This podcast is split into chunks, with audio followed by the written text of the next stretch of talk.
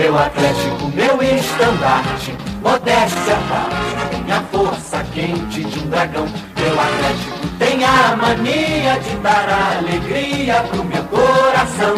As informações do Atlético Goianiense com Rafael Bessa.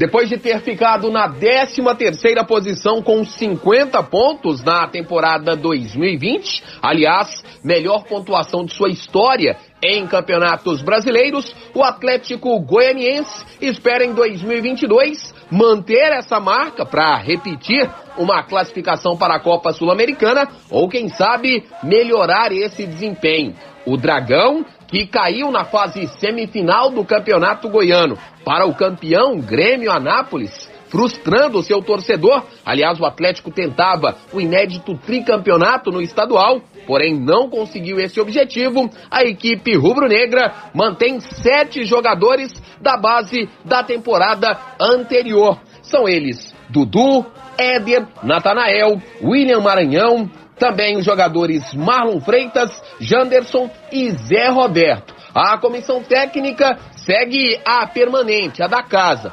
Depois da saída de Jorginho, que não suportou a eliminação no Campeonato Goiano, o Atlético Goianiense está no mercado. O primeiro nome da lista é Wagner Mancini, que no ano passado começou treinando o Dragão e depois foi para o Corinthians. Agora demitido após a eliminação no Campeonato Paulista, o nome do ex-treinador do Timão volta à pauta no Atlético Goianiense. Enquanto não há um acerto com ele ou com qualquer outra comissão técnica, Eduardo Souza, interino, segue comandando os trabalhos no CCT Durias Magalhães, Centro de Concentrações e Treinamentos do Atlético. O Dragão, que para esta temporada de 2021 pretende aumentar a sua folha salarial. Se em 2020 no Campeonato Brasileiro o time custou cerca de um milhão e meio de reais, para 2021,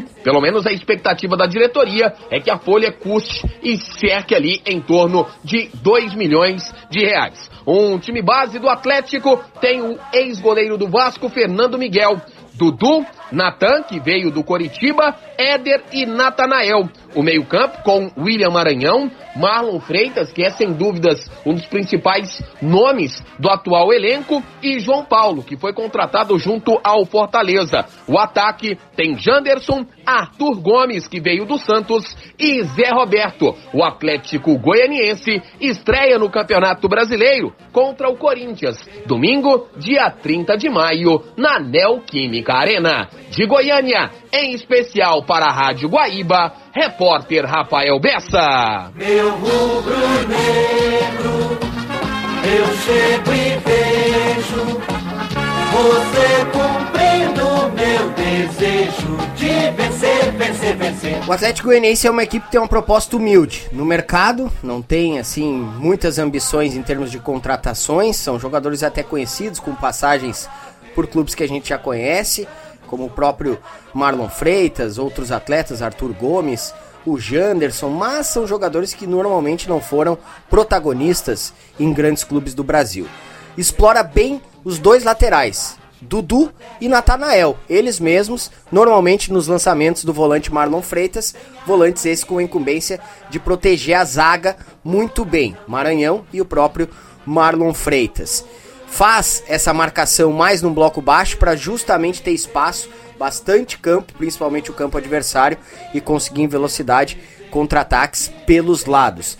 Não é uma equipe que vai disputar grandes coisas nesse campeonato brasileiro. Deve ficar em meio de tabela ou até mesmo lutar contra o rebaixamento. Nosso esquadrão